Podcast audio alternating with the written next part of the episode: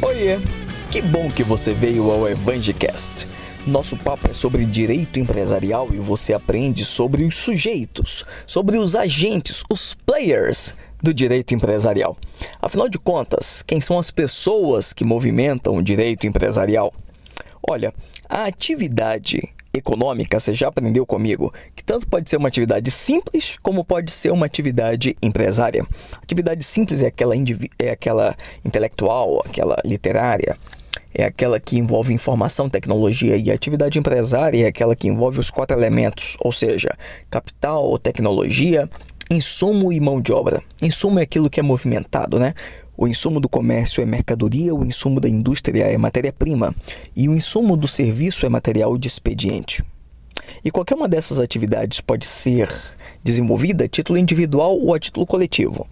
E é justamente sobre esses sujeitos individuais e coletivos que nós tratamos agora.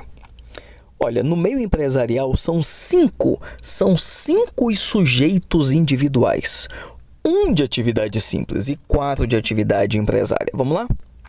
Quando se fala em atividade simples, desenvolvida por um só, nós temos a figura do profissional liberal. O profissional liberal está previsto lá no parágrafo único do 966 do Código Civil.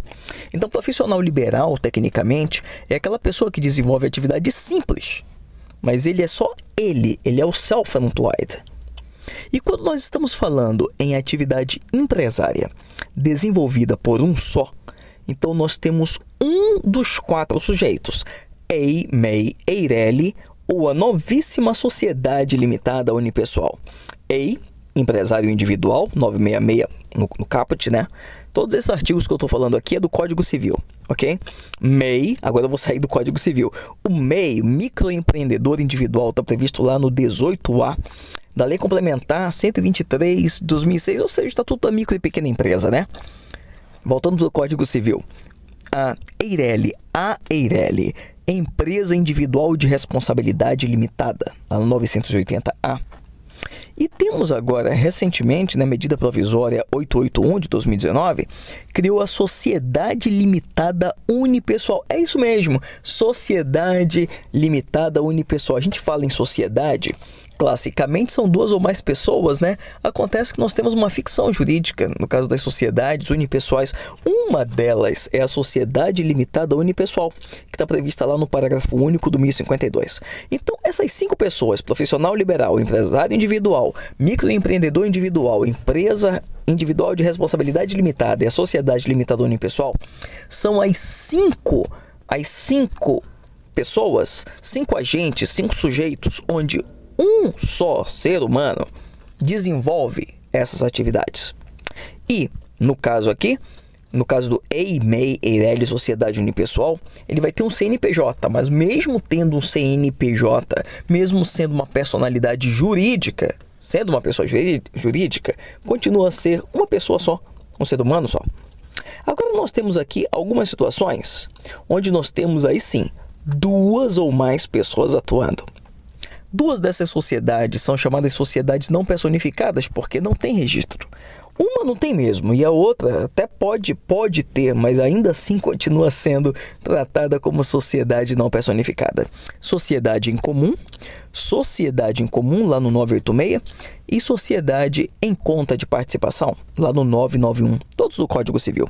Essas duas sociedades são chamadas de não personificadas. Sociedade em comum e sociedade em conta de participação. Nós temos agora duas sociedades simples, simples. Temos a própria sociedade simples, que tem nome de sociedade simples, e tem uma outra sociedade que é simples por força de lei, independente da sua atividade, que é a sociedade cooperativa. E nós temos as sociedades empresárias, sociedade limitada, sociedade anônima, sociedade em nome coletivo, sociedade em comandita simples e sociedade em comandita por ações. Eu vou tratar sobre cada um desses entes, cada um deles eu vou dedicar aqui um, um episódio do nosso podcast. Então são esses os sujeitos do direito empresarial. Vamos lá? Todos: profissional liberal, empresário individual, microempreendedor individual, empresa individual de responsabilidade limitada e sociedade limitada unipessoal. Essas são as formadas só por uma pessoa, né? Agora as sociedades. Sociedade em comum, sociedade em conta de participação, são as duas não personificadas, e as personificadas. Sociedade simples, sociedade cooperativa, sociedade limitada, sociedade anônima, sociedade em nome coletivo, sociedade em comandita simples e sociedade em comandita por ações. Ufa! Então nós temos nove sociedades e cinco entes individuais. Vou conversar sobre cada um deles aqui no nosso podcast, oportunamente. Foi bom tê-lo aqui.